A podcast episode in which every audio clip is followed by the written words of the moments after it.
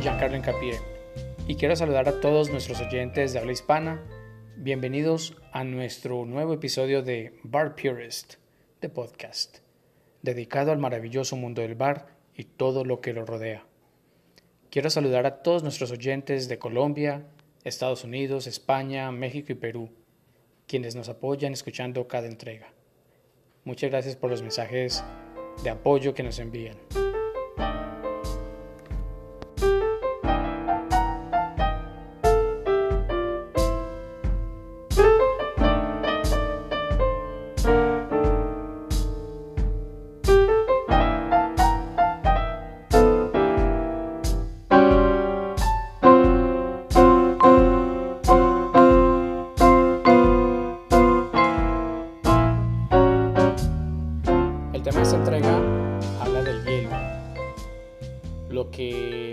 Consideramos en el mundo de la coctelería como el alma del cóctel. Bienvenidos al cuarto episodio de nuestro podcast. Investigando más a fondo de sobre el hielo, encontré en alcoholprofessor.com que para entender este misterioso ingrediente que en tiempos antiguos era solo disponible en meses de invierno, debemos remontarnos a las antiguas culturas de eh, India y Egipto, las cuales usaron una técnica de evaporación rápida. También Irán desarrolló el yakshal, que significa en persa pozo de hielo. ¿Qué es un yakshal? Un yakshal es o era un edificio pues, de dos pisos con la misma cantidad de espacio subterráneo donde se conservaba el hielo y alimentos, debido a que tenía un espacio para el flujo de, del aire. Ya en una era más reciente, los antiguos griegos y romanos llenaron casas con hielo y nieve que, prevenía, que provenía de los Alpes y luego las cubrían con paja y madera, pues para preservar el hielo intacto lo más, lo, el, más tiempo, el mayor tiempo posible. El extravagante Henry III mandaba poner montones de hielo sobre su mesa cuando tenía invitados. ¿Para qué, qué, ¿Por qué? ¿Por qué hacía esto? Pues sencillo, para enfriar el vino. Y colocaba hielo en cuanta bebida pudo. Y mira que en vez de verlo pues como un innovador, lo veían, era, el hombre era como el asmerreír de Europa, solo por hacer eso. Thomas Jefferson se enteró de este tipo de casas con hielo y quiso construir una en su pueblo natal en Monticello, Virginia. En esa época, el hielo era todavía considerado más que un lujo, una extravaganza. No fue hasta mediados del siglo XIX que por medio de avances tecnológicos alcanzados por John Gorey, que el hielo se convirtió en un elemento más asequible. Mientras John Gorey perfeccionaba su invento, Frederick Tudor construyó su imperio del hielo. Sin utilizar tecnología alguna, se las ingenió para conseguir hielo para venderlo, sin imaginarse que se encontraría con el escepticismo de la gente que no veía en el hielo una necesidad. En la página mentalfloss.com, Frederick Tudor venía de una familia adinerada. Junto a su hermano William, decidieron comenzar su emprendimiento en el mundo del hielo. Aquí es donde comienza la primera edad dorada del hielo en la coctelería.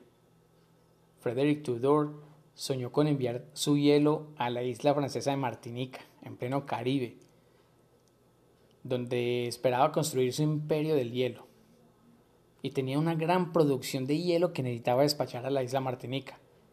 Pero se encontró con el obstáculo que nadie quería transportar su hielo en los barcos. Ningún marinero quería, o sea, todos decían no. Pero ¿por qué no? Porque esto lo veían como algo raro, era algo que no habían transportado antes. Pero eso no detuvo a Frederick Tudor, ya que después de pasar meses casi sin vender hielo, logró conseguir la cantidad de 5 mil dólares y compró su propio barco. También se metió en el negocio de bienes raíces, pues para recuperar su un poco de capital. Entonces, al comprar su barco, ya tenía su libertad de hacer lo que quisiera. Entonces lo llenó de 80 toneladas de hielo que embarcó a la isla Martinica. Pero contrario a lo que él creía, se encontró pues con el escepticismo de los isleños.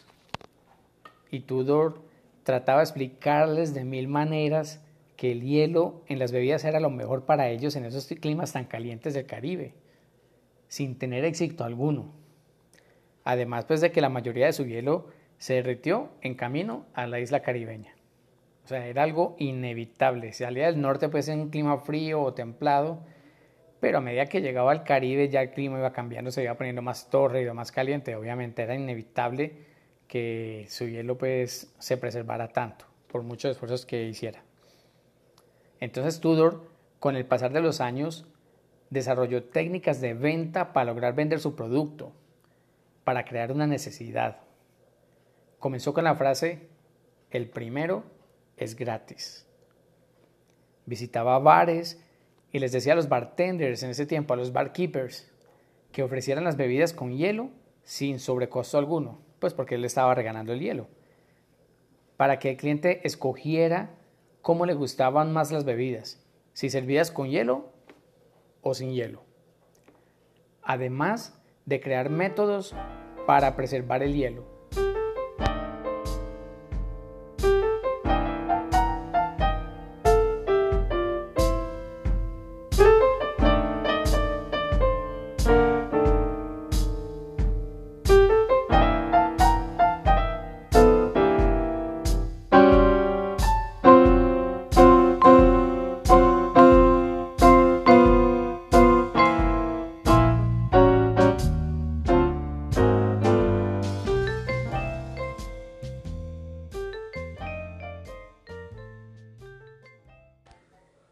Iba a los hospitales para convencer a los doctores que teniendo hielo servía para enfriar un poco los pacientes con fiebre.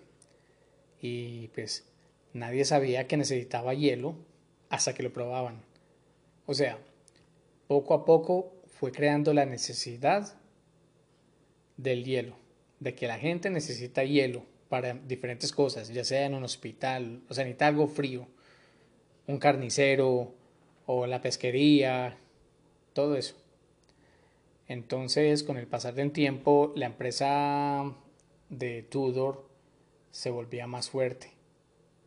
Tuvo la necesidad de contratar más empleados pues que le ayudaran a cortar el hielo de los lagos congelados, usando sierras. O sea, él comenzó sacando hielos de los lagos y para transportarlas las sumergían en canales que flotaban río abajo porque ¿quién se va a cargar un, bloque de hielo? Entonces, ya cuando fue creciendo y, su, iba mejorando su logística, luego instaló una cinta transportadora que llevaba los bloques de hielo hasta la bodega de enfriamiento. Y ahí apilaban el hielo muy alto, provocando a menudo accidentes, pues porque el hielo se resbalaba y caía sobre los trabajadores, o sea, eso era un peligro. Pero bueno, así continuó. Y a pesar de esto, el imperio de Tudor creció mucho más. Logró enviar un cargamento de 180 toneladas de hielo a los colonos británicos que se encontraban situados en Calcuta, en la, India, siendo tan exitoso que abrió una ruta de comercio entre Boston e India. O sea, Frederick Tudor tenía una visión muy amplia de negocio. Por otra parte, a mediados del siglo XIX, cuando Tudor, considerado ya el rey del hielo, con su compañía Tudor Ice Company, eh, vio que salió a la luz o a la vida pública John Gorry. Según la página de internet smithsonianmag.com, era el 14 de julio de 1847, cuando en el Día de la Bastilla, del cual yo mencioné en un episodio anterior, que se celebraba cada año por los franceses, pues ya que ese día marcó un punto de inflexión para la Revolución Francesa. Y en la bochornosa ciudad portuaria de Apalachola, del estado de la Florida, en Estados Unidos, el cónsul francés Monsieur Rosan se encontraba celebrando esa festividad. Sus invitados temían que iban a tener que tomar vino caliente por el clima propio de la ciudad. Y pues al ver la preocupación de sus invitados, dijo lo siguiente, abro comillas, Francia le dio a sus ciudadanos lo que querían. Rosan le dará a sus invitados lo que quieren, vino frío, aún si esto requiere un milagro, cierro comillas. O sea, esto ya estaba planeado. Él sabía que se iban a quejar de, de esto, del vino caliente, con este calor y tomar vino. No, no, no puede ser. Entonces, justo en esos momentos, entraron los camareros, con bandejas llenas de hielo que cubrían las botellas de champán. Y muchos le preguntaron si el hielo había venido del norte, o sea, de Boston, de la compañía de, de Tudor. Y a lo que Rosan respondió, que el hielo provenía de la Florida misma y, quiso hacer un brindis. Y dijeron, abro comillas, bebamos a la salud del que hizo el hielo. Cierro comillas. Doctor Gorry. John Gorry, les cuento, era un médico local que llevaba años trabajando en su invento una máquina que sirve para refrigerar, capaz de hacer hielo y soltar el aire frío. Invento que ya venía usando para sus pacientes en la enfermería, o sea, en el hospital donde trabajaba, para mantenerlos frescos y cómodos. Entonces el doctor John Gorry, John Gorry abandona su profesión y se dedica por completo a su invento, patentando su máquina de refrigeración tanto en Inglaterra como en Estados Unidos. Hoy en día, su máquina se encuentra en el National Museum of American History o Museo Nacional de Historia Americana. Entonces, años más tarde, en 1841, John Gorry vuelve a la práctica médica para poder cubrir sus gastos. Además se convirtió en administrador de correos, notario público para luego convertirse en alcalde de su pueblo. ¿Por qué? Porque en ese momento su invento no le estaba generando dinero. Entonces le tocó volver a la práctica médica. Y en ese tiempo, debido a un brote de fiebre amarilla, el doctor Gorry se concentró en combatir la, enfermedad, notando que esta enfermedad se daba en las zonas calientes, así que comenzó a adecuar las enfermerías con su aparato. Pero como defecto, el aparato que inventó John Gorry requería hielo para poder enfriar, producto que era a veces escaso de conseguir. Así que decidió seguir trabajando en su invento y se basó en un modelo de refrigeración previa creada por un señor llamado William Cullen, donde evapora éter en un vacío para crear hielo. ¿Cómo lo hacen? En verdad no sé. Unos genios. Entonces les voy a explicar un poco el proceso, según lo entendí yo. Cuando un líquido se evapora en un gas, lo hace a una temperatura particular que varía dependiendo de la presión a la que es sometido. A medida que se evapora el líquido, extrae calor de su alrededor enfriándolo. Habiendo encontrado un inversor que prefirió quedarse anónimo, John Gorry logró financiar su creación, a la vez que después de tanto esfuerzo, por fin, por fin logró comercializarla.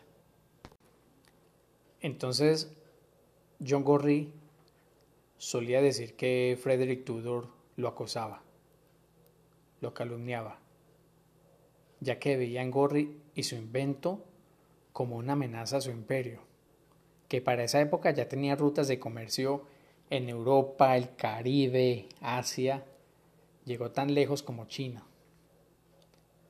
Tudor comenzó a crear campañas de desprestigio contra el invento de John Gorry.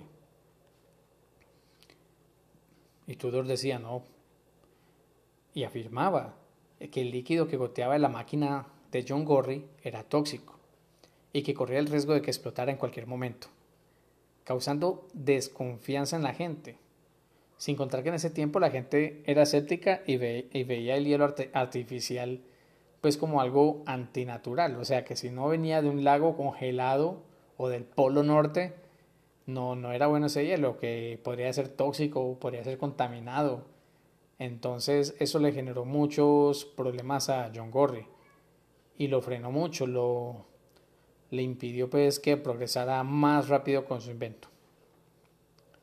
Entonces con el tiempo pues John Gorry fue y se retiró a, a Palachicola esperando la patente para su otro invento, el aire acondicionado. Pero tal patente nunca llegó. Entonces, la pregunta que yo hago es, ¿será que Frederick Tudor tuvo algo que ver con esto? ¿Será que en la agencia de patentes frenó, frenó pues el proceso de la patente que John Gorry quería sacar para su aire acondicionado? O sea que metió la mano ahí. Bueno, ahí sí ya toca pues eh, investigar más a fondo y mirar los, los archivos y todo eso. Pero eso ya es un tema para otra investigación. Entonces, devastado por su fracaso, ¿sí? John Gorry falleció de un colapso, de un colapso nervioso en 1855, a la edad de 51 años. Bueno, investigando pues un poco más a fondo en la página web de classroom.com, pues puede ver que lamentablemente John Gorry no vivió lo suficiente para ver que su invento logró evolucionar lo que conocemos hoy día y que más adelante sería considerado el padre de la refrigeración y el aire acondicionado. Y años más tarde salieron a la luz métodos más seguros y más avanzados pues para producir hielo. Debido a que las máquinas antiguas de la década de 1920, los fabricantes utilizaban productos, como por decir algo, tóxicos, altamente inflamables, altamente reactivos, como el dióxido de azufre y el cloruro de metilo, como el refrigerante. Estos goteaban causando que se evaporaran y las personas respiraban el tóxico o simplemente pues eh, explotaba el aparato, como mencioné yo anteriormente. Bueno, mis queridos oyentes, con esto finalizamos la primera parte del cuarto episodio de Bar Purist, The Podcast, titulado La historia del hielo. No olviden seguirnos en nuestras redes sociales en Instagram, arroba giancarlohm y arroba cocktails. Visiten nuestra página web www.egecocktails.com. Y si quieren que hablemos de algún tema en específico, o si tienen alguna pregunta sobre un tema de coctelería, no duden en escribirnos a giancarlo.egecocktails.com. También encontrarán en la descripción de este episodio los datos bibliográficos, los links que yo utilicé para sacar la información y podérselas brindar a ustedes en ese episodio de Bar Purist the Podcast. Ayúdanos a crecer. Ayúdanos compartiendo nuestros episodios. E inscríbete en nuestro canal en anchor.fm o en nuestro canal de YouTube Bar Purist de Podcast. Gracias por escucharnos. Soy su anfitrión Giancarlo Incapié y los espero en nuestra próxima edición de Bar Purist The Podcast. Muchas gracias.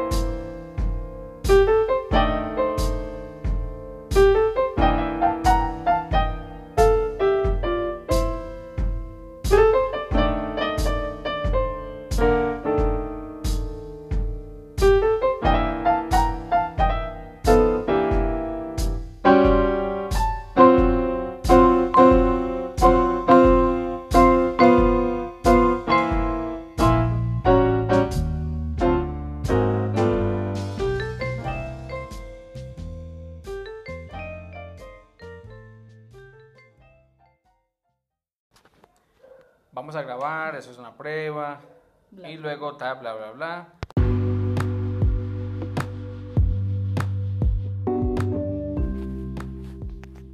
Hola amigos, soy Giancarlo Incapié, su anfitrión de Bar Purist, de podcast, y quiero invitarlos a que escuchen la segunda parte de nuestro episodio La historia del hielo.